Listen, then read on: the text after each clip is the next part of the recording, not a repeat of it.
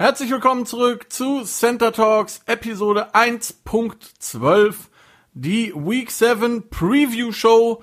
Eine Menge Spiele, über die wir sprechen sollten. Außerdem ist ein äh, Geist der NFL zurückgekehrt. All das und noch mehr nach dem Intro.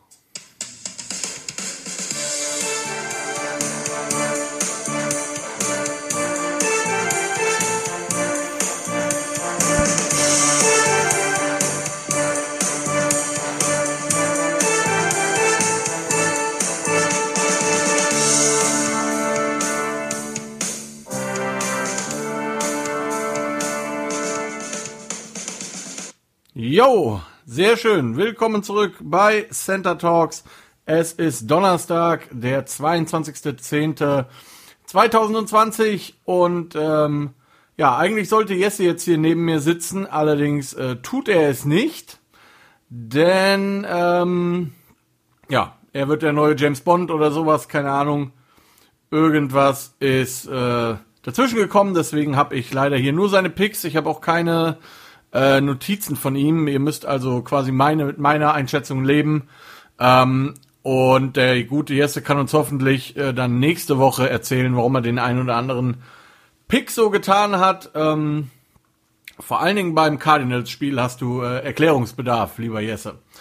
Ansonsten, ähm, ja, sprechen wir über ein paar NFL-News, die ähm, aktuell geworden sind. Punkt eins bei den Raiders ist ähm, quasi, ähm, ja, wie soll ich sagen, die äh, Raiders haben letzte Nacht oder gestern ihre komplette Starting O-Line nach Hause geschickt. Ähm, denn die waren in der Nähe von Offense Tackle Trent Brown, der auf der äh, Reserve Covid-19 List ist. Ähm, und äh, John Gruden, ausgerechnet John Gruden, der einer der Coaches, der sich ja sehr weigert, äh, eine Maske zu tragen und ähnliches, hat dann gesagt, naja, er ist besorgt um die Gesundheit von Trent Brown und seinen Spielern. Ähm, ist er sicherlich auch, aber es kommt einem immer so ein bisschen komisch vor. So, außerdem äh, noch News, NFL News.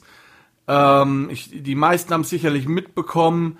Die Miami Dolphins haben sich überraschend entschieden, zumindest für mich überraschend, Ryan Fitzpatrick zu benchen und äh, Tua Tagovailoa oder wie immer man den Mann ausspricht, Tua auf jeden Fall, äh, ihren Starting Quarterback zu machen. Und zwar haben die Dolphins diese Woche eine Bye Week und danach geht es dann äh, weiter. Ich glaube gegen die Ravens müsste ich jetzt aber mal schnell checken ähm, für euch. Ich glaube, in Woche 8 spielen die Dolphins gegen die ähm, Ravens. Und ähm, ja, in Woche 8 ist dann Tour, also der Starting Quarterback. Und zwar, jetzt muss ich selber schnell gucken, gibt mir kurz Zeit. Nee, bei den Rams. Ach ja, nur gegen Aaron Donald. Kann also eigentlich gar nichts schiefgehen für den guten Tour. Ähm, ja, ähm, ich weiß nicht, wie es euch geht. Für mich war das so ein bisschen, ähm, ja, ich habe mich ein bisschen gewundert, muss ich ehrlich sein. Ähm, ich denke, dass äh, Ryan Fitzpatrick nicht die Zukunft da in Miami war. Das wussten alles, das wusste auch, ähm, das wusste auch Ryan Fitzpatrick, dass es allerdings jetzt so schnell geht.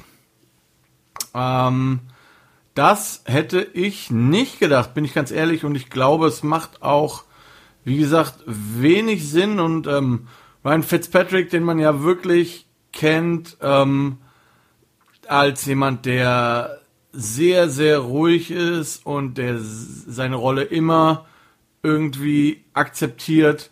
Der hat ähm, in einer Pressekonferenz ge gesagt, dass er sich auf jeden Fall äh, oder dass er sehr überrascht war und dass es ihm äh, sein Herz gebrochen hat, so hat er sich ausgedrückt.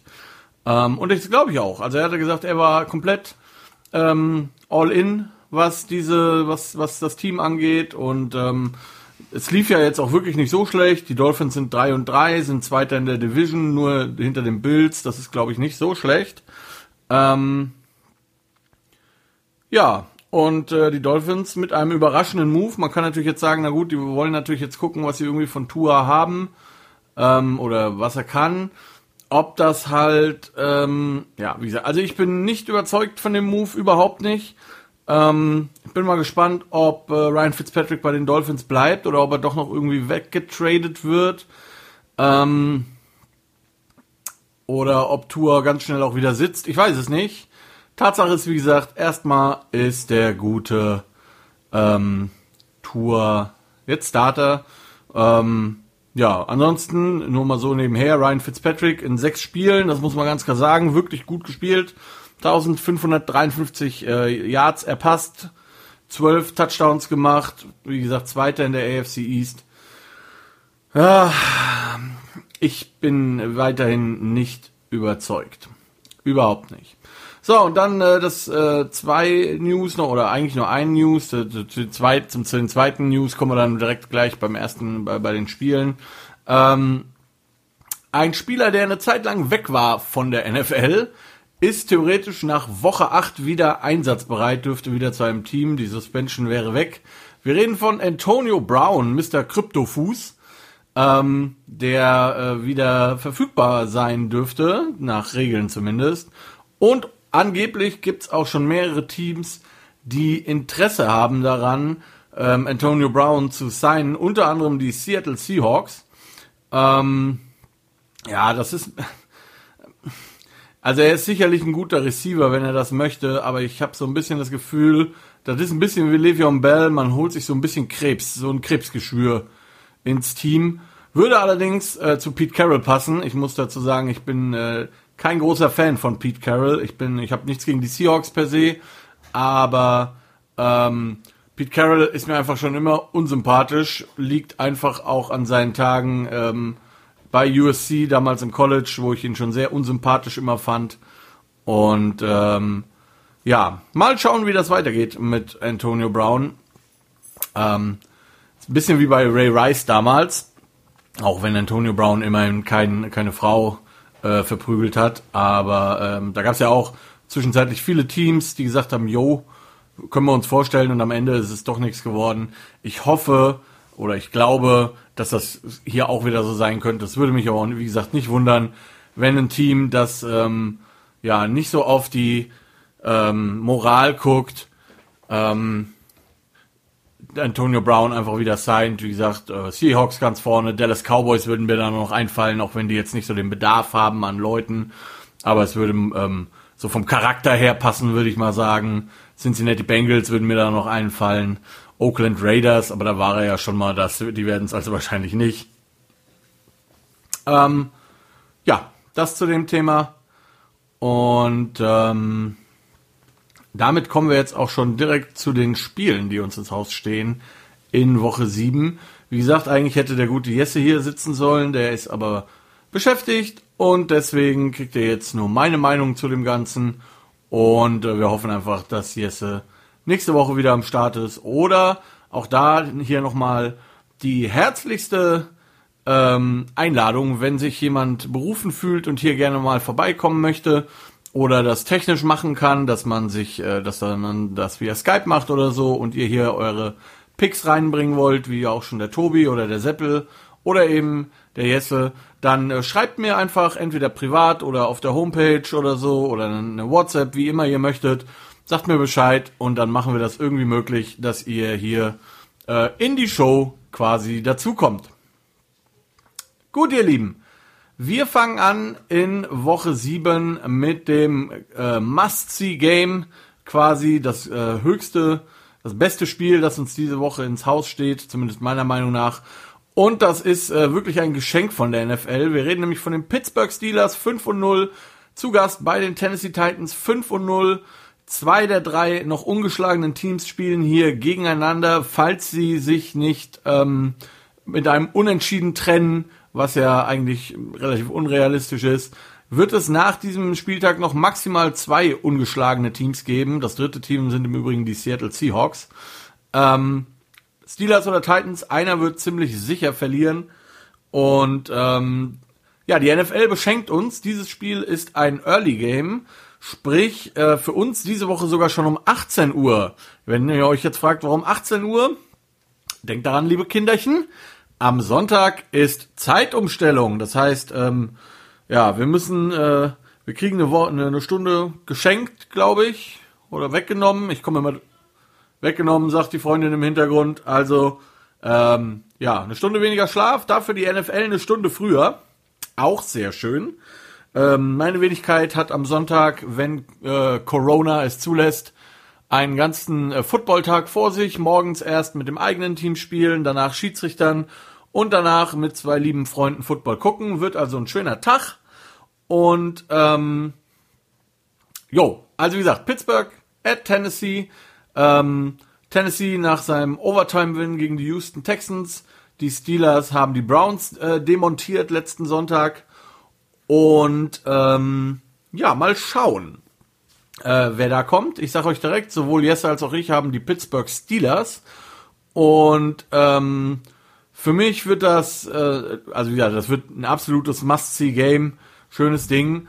Ähm, ich habe die Steelers vor allen Dingen deshalb, weil bei den ähm, Tennessee Titans Tyler Luan, der wirklich äh, sehr, sehr gute Offense-Tackle, Left-Tackle, ja nicht spielen kann. Der ist ja raus für die Season, habe ich euch erzählt. Und ähm, ja, der Backup sah nicht wirklich gut aus, der dann drauf kam. Ich habe den Namen leider vergessen. Ähm, der hatte auf jeden Fall mit JJ Watt alle Hände voll zu tun. Jetzt ist der eine Watt weg quasi, jetzt kommt direkt der nächste Watt. Ähm, und der ist nicht ganz alleine, sondern der bringt auch noch äh, Bud Dupree mit von der, von der Edge.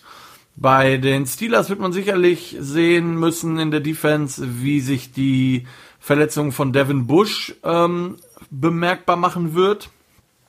Ähm, das, ist auf, das wird ihn auf jeden Fall wehtun, vor allen Dingen Inside, denn ähm, wer sich das Spiel mal angeguckt hat, der Titans gegen die, gegen die Texans, der äh, Center der Titans, ähm, seines Namens Ben Jones und die beiden Guards, Nate Davis und Roger Saffold, die haben da in der Mitte ganz schöne Löcher gerissen für Derrick Henry. Und ähm, das wird also das Duell dieser drei gegen Cam Hayward und äh, die Steelers Inside Defense. Und damit ähm, läuft es mehr oder minder auch auf dieses Duell raus für mich. Äh, Steelers Defense gegen Derrick Henry oder gegen die Titans Offense. Ich denke mal, die Steelers Offense ist gut genug und solide genug, um ein bisschen zu scoren. Die Frage ist, können die Steelers Derrick Henry stoppen und äh, Ryan äh, Tannehill quasi zwingen, sie mit Pass zu schlagen? Ich glaube ja, denn ich glaube, dass auch die äh, Steelers Secondary gut genug ist, um alles Mögliche, um vieles aufzuhalten. Ich habe die Tage eine ähm, Statistik gesehen, muss ich sagen. Die hat mich ein wenig, ähm, ja, ähm, wie soll ich sagen, darin nochmal bestärkt. Ähm, die Steelers Defense ist, glaube ich, so ziemlich überall ähm, unter den ersten dreien in den NFL-Statistiken Nummer 1 in äh, Passing Yards allowed, gerade mal 1095 Yards in sechs Spielen, ähm, äh, Quarterback Hit Percentage on Plays, Quarterback Curries, Quarterback Curries per Game, Quarterback Pressure, Pressure per Game, Sacks, Sacks per Game, Sacks per Pass Attempt, Tackles for Loss, ähm, ähm, Tackles for Loss per Game, Total Yards allowed, da sind sie überall Nummer 1, Nummer 2 bei äh, Incompletion Percentage, Interceptions, Quarterback, also wie gesagt, fewest Completions allowed, gerade mal 100 äh, Completions überhaupt erlaubt äh, gegen den Gegnern. Und äh, ja, also wie gesagt, ähm, eigentlich so ziemlich überall statistisch 1 bis 3 und ich glaube, das wird ähm, am Ende den Unterschied machen und die Titans werden hier ihre erste Niederlage ähm, kassieren. So, außerdem hat mich jetzt gerade mein Recherchebüro ähm, informiert, hintenrum, dass es äh, doch eine Stunde mehr Schlaf ist. Also ihr könnt wieder entspannt in eure äh, Kissen sinken, ihr Lieben. Eine Stunde mehr Schlaf haben wir Glück gehabt. Ähm, und äh, meine Freundin wird geteert und gefedert aufgrund dieser Fehlinformation. So, das war ähm, das Must-See-Game für diese Woche. Wie gesagt, 18 Uhr Zeitumstellung, denn wir haben ja eine Stunde mehr Schlaf. Und damit kommen wir zu Games of the Week und da habe ich zwei ausgemacht. Und zwar einmal die Tampa Bay Buccaneers 4 und 2 zu Gast bei den Las Vegas Raiders, die ihres Zeichens 3 und 2 sind. Und das, ihr Lieben, kann ich auch im Vorfeld schon mal sagen, ist das Challenge Game, das der Jesse sich rausgesucht hat. Ähm, denn ich habe die Tampa Bay Buccaneers nicht, die hat Jesse. Ich habe die LA Raiders. Ähm, ich glaube einfach, ich behaupte einfach, dass, äh, oder andersrum, ich habe gesehen, dass die, wie die Raiders gespielt haben gegen die äh, Kansas City Chiefs und ähm, nicht, dass ich jetzt die Raiders deswegen zum besten Team der NFL mache, soweit geht's dann doch nicht, aber ich glaube tatsächlich, dass ähm, die, die Raiders ein, ein gutes, ein sehr gutes Team sind. Und auch wenn die Buccaneers sich so gefühlt immer ein bisschen ihrem Gegner ähm, anpassen und ich auch so ein bisschen, ähm, wie soll ich sagen, Respekt vor der Buccaneers Defense habe definitiv, die ja, äh, habe ich ja gestern oder ähm, gestern erzählt, mit Levante David wirklich ein mega, ähm, ja, äh, ein mega ähm, äh, Levante David und Devin White, so heißen die beiden. Ich musste kurz überlegen, wie der zweite heißt. Ein sehr gutes Linebacking-Duo da haben. Jason Pierre-Paul, Nine Finger Joe macht auch einen ziemlich guten Job auf Defense End. Aber, aber, ähm, ich vermute, dass die äh, Raiders wieder sehr viel den Ball laufen werden und dass sie das im Gegensatz zu den Packers auch hinkriegen. Und äh, wenn Derek Carr wieder so einen Tag hinlegt wie gegen die Chiefs, wird das auf jeden Fall ein gutes Ding. Und dazu kommt, dass ich der Raiders Defense tatsächlich etwas mehr traue als der Packers Defense. Ähm, ich wünschte, Jesse könnte euch seine Gründe für die Bugs jetzt nennen. Ähm, nur, ja, das muss er dann nächste Woche machen. Wie gesagt, ich habe die Raiders aus den genannten Gründen. Jesse hat die Bugs. Das ist das Challenge Game. Und äh, so langsam, liebe Zuhörer, müsst ihr mal äh, ein bisschen Gas geben und aufholen. Es steht nämlich 3 zu 1 für mich. Äh, dieses Spiel im Übrigen ist das Sunday Night Football Game. Ähm, fängt für uns dann also schon äh, gnädigerweise um 1.30 Uhr an. Ähm, ich werde trotzdem schlafen. Es ist nicht anders machbar. Gut, zweites Game of the Week sind die Seattle Seahawks 5 und 0 zu Gast bei den Arizona Cardinals 4 und 2 in der Division Game. Und ähm, wie gesagt, die Seahawks, das dritte ungeschlagene Team bisher in der Division. Und äh, wie ihr ja von letzter Woche wisst, ist der liebe Jesse, äh, nicht in der Division, in der NFL. So. Und ähm, wie ihr wisst, wie gesagt, ist der gute Jesse Arizona-Fan, aber hat, genauso wie ich, die Seattle Seahawks auf dem Zettel, die dieses Spiel gewinnen sollen. Ich habe es gerade extra nochmal äh, gedoublecheckt quasi. Ich habe mich nicht verguckt, ich habe nicht äh, falsch gelesen, ich schiele auch nicht. Jesse hat die Seattle Seahawks und da finde ich, hast du ein bisschen Erklärungsbedarf, lieber Jesse, warum du als Arizona-Fan nicht die Arizona Cardinals nimmst. Ich meine, wenn, wenn ich als Giants-Fan nicht die Giants nehme, dann ist das nicht so schwer. Ne? Ich meine, die sind einfach schlecht. Aber ähm, die Cardinals haben, ich glaube, durchaus Chancen, wenn auch in diesem Spiel eher Outsider-Chancen ähm, bin ich ganz ehrlich. Ich würde mich freuen, wenn Arizona gewinnt. Aber ich habe ähm, so ein bisschen meine Zweifel und die habe ich vor allen Dingen, was die Arizona Offense angeht. Ähm, wenn man bedenkt, dass Kyler Murray nur neun Pässe completed hat, ich habe es ja erzählt, neun Pässe gerade mal completed hat gegen eine Dallas Cowboys Defense, die ähm, ja, wie gesagt, nicht mal Nasenbluten stoppen kann, da habe ich ein bisschen Sorge, dass die Seahawks Defense ist doch schon besser als die Dallas Defense, zumal die Jamal Adams zurück ist. Ähm, also von daher, ich bin mir wirklich nicht sicher, ob das ähm, ja so smart war, wie soll ich sagen. Ähm, ja, ich weiß es noch nicht. Also ich ähm, wie ich würde gerne die Cardinals nehmen, ähm, weil ich schon glaube, dass die ein gutes Team haben. Aber ähm, die Defense von Seattle ist deutlich stärker und ähm, ja, wenn die Seahawks, äh, andersrum, wenn die Cardinals eine Chance auf den Sieg haben wollen, dann müssen sie, glaube ich, ähm, muss Kyler Murray mal richtig einen auspacken, mehr als 50 Prozent seiner Pässe an den Mann bringen und ähm, vor allen Dingen auch in der Luft einfach präsenter sein. Nur Run und Bodengame wird es gegen Seattle nicht tun. Außerdem wird es äh, quasi so ein interessantes Fernduell. DeAndre Hopkins und äh, Larry Fitzgerald, Christian Kirk, Andy Isabella, wie sie alle heißen, also quasi Receiver Squad Ähm, Arizona gegen Receiver Squad Seattle. Seattle sicherlich nicht so breit aufgestellt wie Arizona, dafür mit guten Leuten. Greg Olson auf Tight End, ähm, Tyler Lockett, DK Metcalf. Man wird sehen. Ähm, ja, wie gesagt, am Ende für mich Seattle, weil am Ende ich Russell Wilson für den besseren Quarterback halte von beiden. Und ähm, ja, Jesse wird sich nächste Woche erklären müssen, warum er seine Cardinals nicht genommen hat. Das waren die zwei Games of the Week, für mich zumindest. Man kann natürlich immer äh, anderer Meinung sein, sehr gerne. Im Übrigen, die ähm, Bucks Raiders habe ich ja erwähnt, Sunday Night.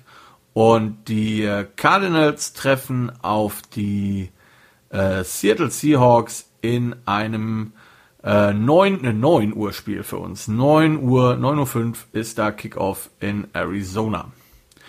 Kommen wir zu Games of Interest. Das sind eine ganze Menge diese Woche. Ein paar könnten auch so Richtung Nap Game gehen, aber ich habe mir ähm, gedacht, man kann ja nicht immer so viele Nap Games machen und habe dann auch immer Gründe äh, gesucht und gefunden, warum diese Spiele dann doch Games of Interest sind. Fangen wir an mit den Chicago Bears, der Division Leader der NFC. Es ist ja wirklich unglaublich.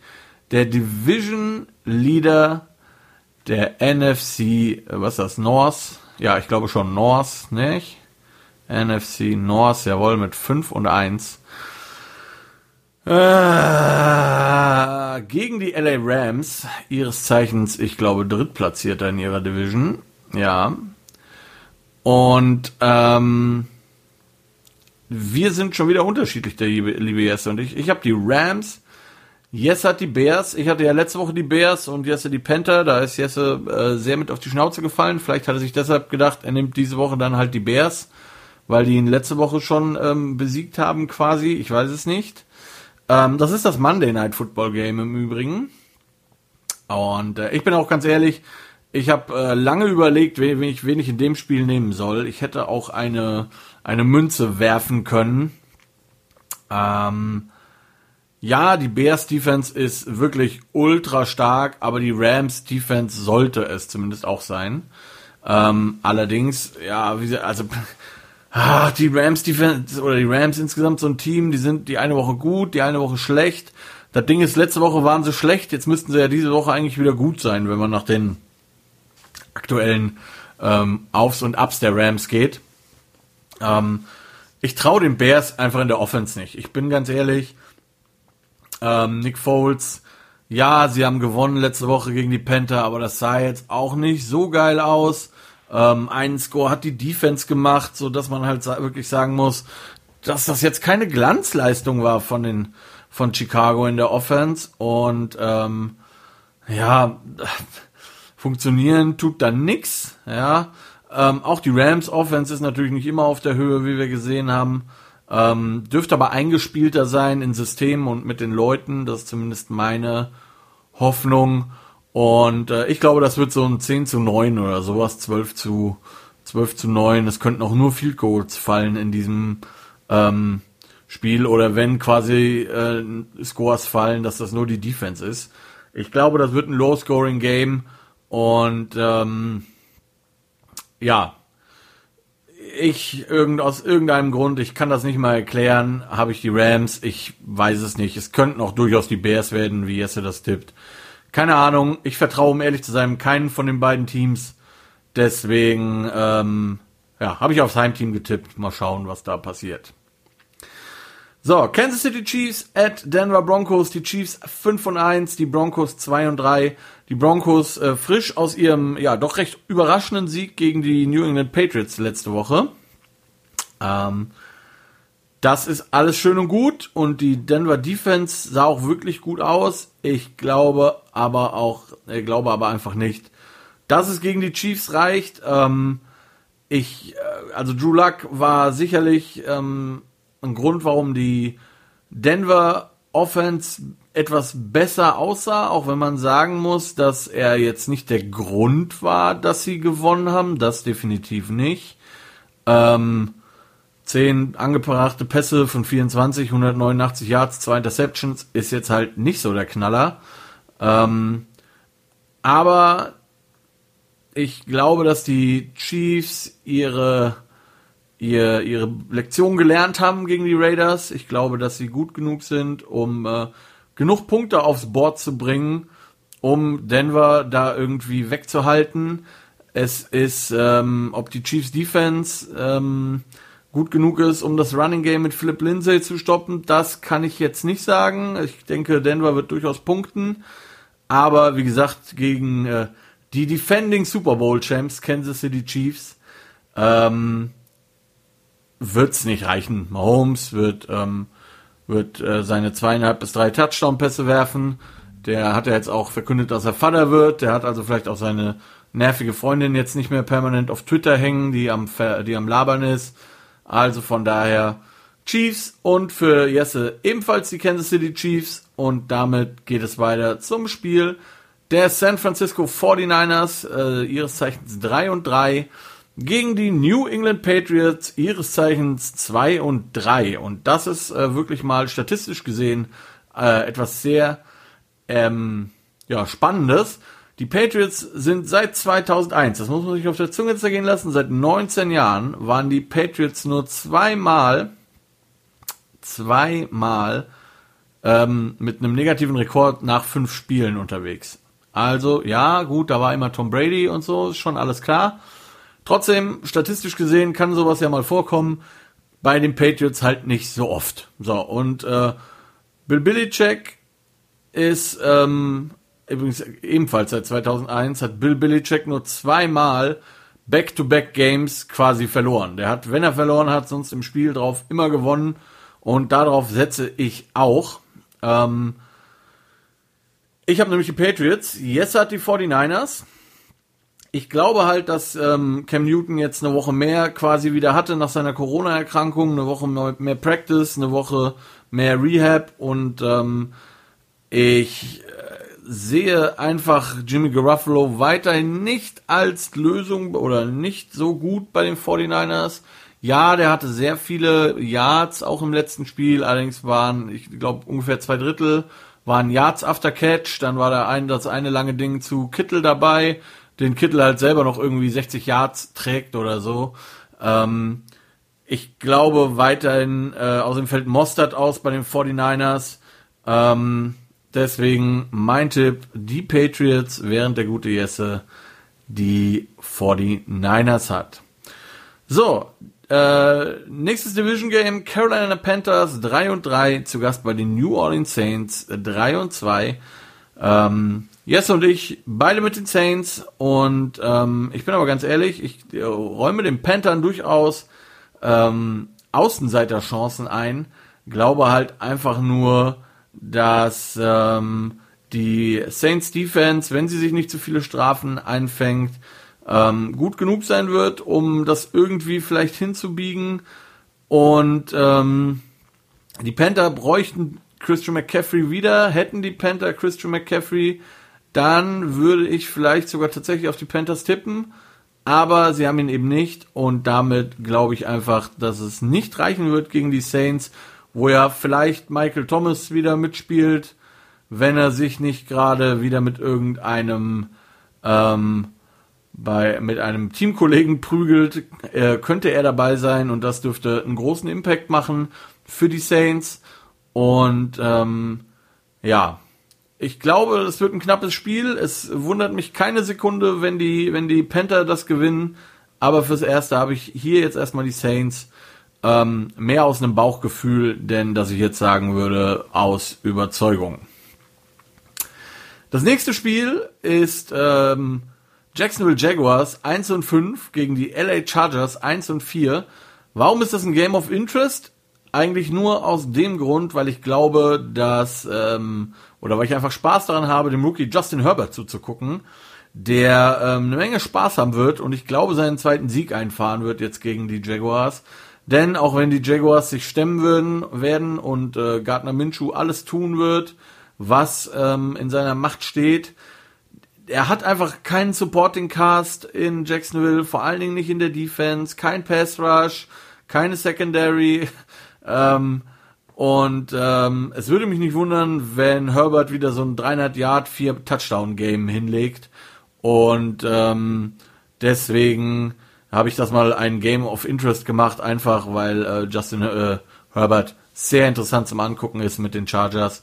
Und äh, wie ihr jetzt schon aus meinen äh, Worten entnehmen könntet, ich habe die konntet, ich habe die Chargers, Jesse hat auch die Chargers und damit möchte ich gar nicht so viel mehr über dieses Spiel reden, denn wie gesagt, eigentlich wäre es ein Nap-Game gewesen, wäre nicht äh, der gute Herbert auf Quarterback da bei den Chargers unterwegs.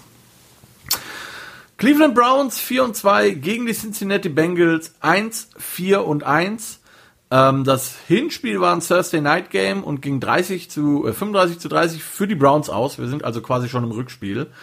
Und auch das wäre eigentlich ein Nap Game geworden, wenn es nicht ein Inner Division Game wäre und ähm, wenn ich nicht, äh, ja, einfach gespannt wäre zu sehen, welches Cleveland Browns Team wir denn dieses Mal zu sehen bekommen. Das Cleveland Browns Team, das wirklich einfach schlecht ist und nichts zustande bekommt, oder das äh, Cleveland Browns Team, das äh, sich gut anstellt, das den Ball ordentlich läuft, das eine wirklich starke Defense hat und in dem äh, Baker Mayfield, naja, immerhin genug tut, dass die Browns nicht verlieren.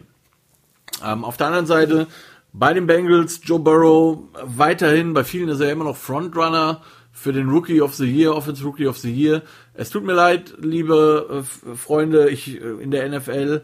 Ich weiß, ihr habt da, kriegt da alle viel Geld für, aber ihr seid einfach falsch. Ähm, Joe Burrow ist definitiv nicht der Rookie of the Year, sondern da, da habe ich andere auf dem Zettel.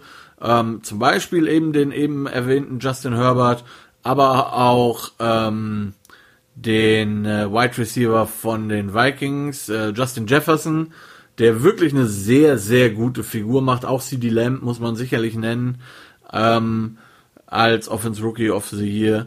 Also eine Menge andere Leute, aber definitiv nicht Joe Burrow.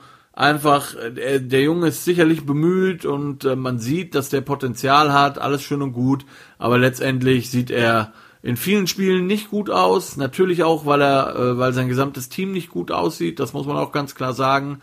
Aber ähm, ja, um Rookie of the Year zu werden, sollte man doch irgendwie wenigstens halbwegs gut aussehen. Und das tut der Joe Burrow eigentlich einfach nicht. So. Und ähm, wie ihr meinen Worten jetzt, denke ich, schon entnehmen konntet, hatten meine Wenigkeit die Cleveland Browns.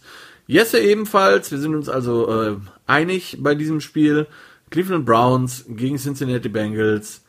Die Browns, auch wenn man das, das, das, was mich ein bisschen nervös macht, normalerweise splittet man ja quasi so in der Division. Also jedes Team gewinnt einmal.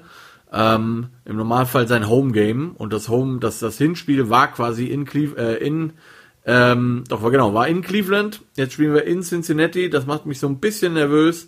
Aber ich hoffe doch mal, dass ein 4 und 2 Team, welches die Browns nun mal sind, äh, ein 1, 4 und 1 Team besiegen können. Das äh, sollte machbar sein.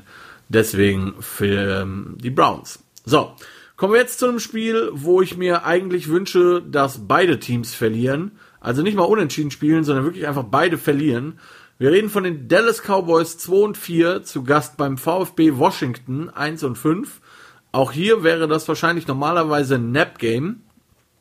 Ähm, aber weil es halt in der Division ist und weil es lustigerweise natürlich um die Division äh, Führung geht, denn da sind die Dallas Cowboys aktuell mit 2 und 4, es ist wirklich unglaublich, 2 und 4 Leader der Division East in der NFC. Ähm, und Washington hat Chancen, wenn verschiedene Dinge zusammenfallen, vom letzten Platz auf den ersten, nee, auf den zweiten Platz zu springen, Entschuldigung.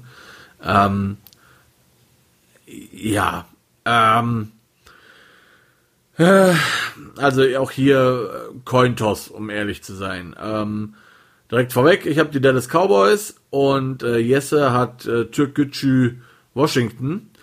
Ähm, es kann durchaus sein. Ich weiß es einfach nicht. Ich setze einfach darauf, dass die Dallas Cowboys jetzt eine Woche mehr hatten, um mit Andy Dalton ihren Kram einzuüben. Dass ähm, dass die, ja, das Problem ist halt, Dallas hat eine wirklich gute Defense, aber hier spielt halt wieder gute, äh, nicht Dallas Defense, Entschuldigung, Washington. Washington hat eine gute Defense, eine relativ gute Defense. Hier spielt halt jetzt eine gute Washington Defense gegen eine gute Dallas Offense und eine schlechte Washington Offense gegen eine schlechte Dallas Defense. Wer da am Ende gewinnt, ich habe keine Ahnung. Es ist wirklich Smoking Mirrors und ähm, ja, ich, wie gesagt, ich kann das nicht mal begründen, warum ich Dallas jetzt groß nehme. Klar ist, wenn die Dallas Cowboys ähm, ihre Turnover-Probleme nicht in den Griff bekommen, die übrigens auch schon bestanden, als Dak Prescott noch der Quarterback war. Ähm, ich glaube, Ezekiel Elliott hatte im Jahr 2019 insgesamt zwei Fumbles. Der hat allein letztes Spiel zweimal gefummelt. Plus das Atlanta, also unglaublich viele Turnover bei den Cowboys. Wenn sie das halbwegs abstellen, dann könnten, haben sie eine Chance. Sollten sie das tun, dann wird Jesse recht haben und dann werden, äh, wird Austria Washington dieses Spiel gewinnen. Wie gesagt, ich, wenn es nach mir ginge, müsste dieses Spiel gar nicht erst stattfinden.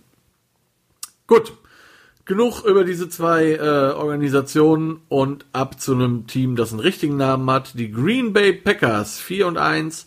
Zu Gast bei den Houston Texans 1 und 5. Auch hier, warum ist das ein Game of Interest? Einfach weil äh, Houston sich letzte Woche wirklich gut geschlagen hat gegen die Freunde aus Tennessee. Sie nah an der Niederlage hatten. Ähm, das Team scheint absolut hinter dem neuen Coaching-Stuff zu stehen, scheint ähm, Spaß zu haben und ähm, Bock zu haben, Football zu spielen. Und ähm, die Packers, ja, haben sich ja quasi die letzten drei Quarter gegen ähm, Tampa Bay sehr viel ausgeruht. Die sollten also äh, eine Menge Pulver im Köcher haben oder Pfeile im Köcher haben, so rum. Haben ja nichts mehr getan seit nach dem ersten Quarter gegen, äh, gegen die Buccaneers. Und ähm, ja, was mir so ein bisschen Sorgen macht bei Green Bay ist, dass die gegen die Buccaneers 5 Sacks zugelassen haben. Ähm, das sollte ihnen nicht wieder passieren. Gerade die Houston Texans Defense scheint zumindest ein wenig verbessert und motiviert zu sein. Und ähm, ja, wie gesagt, das macht mir so ein bisschen Sorgen. Auf der anderen Seite hat diese verbesserte Texans Defense halt trotzdem ähm, gegen Derrick Henry 212 Rushing Yards zugelassen plus nochmal 56 Receiving Yards für ihn und Ryan Tannehill irgendwie für fast 400 Yards werfen lassen. Ich muss mal schnell nachgucken. Äh, Tannehill, Tannehill, Tannehill, Tannehill, Tannehill, Tannehill, Tannehill.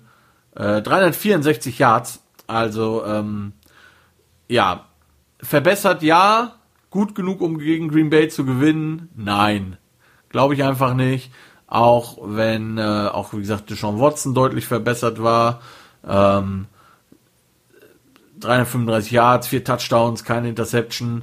Und äh, es sah tatsächlich so aus, als würde die O-Line mal so ein bisschen ihren Job machen. Äh, aber ich bleib dabei. Es wird nicht gut genug sein gegen die Green Bay Packers. Ich habe die Packers. Jesse hat die Packers. Ab zum nächsten Spiel und da sind wir schon wieder unterschiedlicher Meinung. Detroit Lions 2 und 3, bei den Atlanta Falcons 1 und 5. Auch hier, warum kein Nap Game? weil die Falcons letzte Woche gezeigt haben, dass sie doch Football spielen können und dass es vielleicht doch am Coach lag. Ähm, auch wenn es ja Gerüchte gibt, dass die Falcons quasi aktiv versuchen, Julio Jones und Matt Ryan irgendwie noch zu, zu verschoppen und loszuwerden, bevor die Trade Deadline äh, da ist. Das wird man sehen, das weiß ich nicht. Tatsache ist, Julio Jones letzte Woche mega Spiel, Matt Ryan mega Spiel, Defense gutes Spiel ja, und die Detroit Lions, ja, die haben auch gewonnen, das stimmt. Aber irgendwie, ja, ähm, auch wenn der Fluch vielleicht bald vorbei ist, lieber Jesse, für mich sind die Lions halt immer noch Kitty Cats, ähm, ohne Biss um, und viel zu inkonstant, äh, nicht konstant genug. Und ähm, aus diesem Grund habe ich die Atlanta Falcons, während der liebe Jesse die Detroit Lions hat. Ähm, sollten die sollte Julio Jones keinen Bock haben, dann wird es sicherlich schwer für die Falcons. Aber wie gesagt, ich ähm, kann das auch gar nicht so groß hier jetzt begründen, außer mit der Tatsache, dass die Falcons halt so ein bisschen Rückenwind jetzt haben nach ihrem letzten Sieg, dass sie mit auch da mit dem scheinbar mit dem Headcoach einfach Probleme hatten und sich jetzt freuen für das neue Team zu neue Coaching Team zu spielen und ähm, diesen Schwung jetzt einfach mitnehmen und die Detroit Lions auf 2 und 4 bringen und auf äh, selber dann 2 und 5 sein werden. So, Kommen wir zu den Nap Games. Das sind deren zwei diese Woche und äh, dann sind wir auch schon mehr oder minder wieder fertig. Wird eine relativ kurze Show heute. Ähm, das tut mir sehr leid, aber es gibt einfach nicht sehr viel zu erzählen, beziehungsweise die Spiele sind auch recht schnell erzählt in Teilen und äh, ja, ihr merkt's, alleine ist es dann doch noch mal ähm, oh, okay, da reden wir gleich noch mal drüber. Hier ist gerade noch ein äh, ist gerade noch ein NFL News Ding aufgetaucht, aber jetzt machen wir erstmal die Spiele fertig. Ähm, also, Nap Games, da haben wir zu einem die Buffalo Bills 4 und 2 zu Gast bei den New York Jets 0 und 6. Yes und ich haben beide die Bills und ich denke, da muss man auch gar nicht lange drüber reden. Äh, jedes Spiel, das die New York Jets involviert, ist vermutlich ein Nap-Game. Und äh, das auch zu Recht. Die Organisation ist einfach schlecht, das Team ist schlecht. Und ähm, ja, wie gesagt, viele äh, ulken ja schon. Trevor Lawrence, ähm, wenn die, wenn er Number One Pick wird und die Jets haben den Number One Pick, sollte er lieber im College bleiben. Äh, mein Problem bei der ganzen Geschichte, was macht der gute Trevor, wenn im Jahr drauf die Jets schon wieder den Nummer 1 Pick stellen? Dann kann er sich nicht mehr so schnell drücken. Und äh, letztendlich ist es ja auch Geld, was ihm da irgendwie durch die Finger geht. Von daher wird er wahrscheinlich in den Draft gehen und dann ziemlich sicher, so wie es aktuell aussieht, bei den New York Jets äh, landen. Ich glaube nicht, dass die New York Jets auch nur ein Spiel gewinnen werden dieses Jahr, ihr Lieben. Ähm, fällt mir sehr schwer, das irgendwie zu verorten. Es tut mir leid für meine lieben Jets Zuhörerfans, aber äh, ja. Aus diesem Grund wir haben Jess und ich auch äh, die Buffalo Bills, wie gesagt. Die Bills haben jetzt zweimal hintereinander verloren. Die werden äh, sehr sauer sein und die werden sich eine Menge Selbstbewusstsein holen bei diesem Spiel. Die werden gut aussehen Josh Allen wird wieder 400 Yards durch die Luft hinlegen, drei Touchdowns. Ähm, und äh, die Bills Defense wird äh, wen auch immer, Sam Darnold, Joe Flacco oder Bumblebee Tuner, wer auch immer da Quarterback sein wird bei den Jets, mit Haut und Haaren fressen. Und äh, ja, man, es, die Spieler der Jets können einem eigentlich einfach nur leid tun. So, das zu dem Spiel und dann jetzt noch zum Thursday Night Football Game. Wir haben wieder ein Thursday Night Football Game diese Woche und äh, in fast schon Thursday Night Football Tradition, muss man ja sagen. Außer eigentlich Bills Chiefs, das letzte Woche Donnerstag hätte sein sollen, aber durch Corona halt nicht. Aber ein guter Thursday Night Tradition ist es ein Spiel, für das man äh, wahrscheinlich nicht aufstehen wird. Nicht mal ich und ich bin Giants Fan.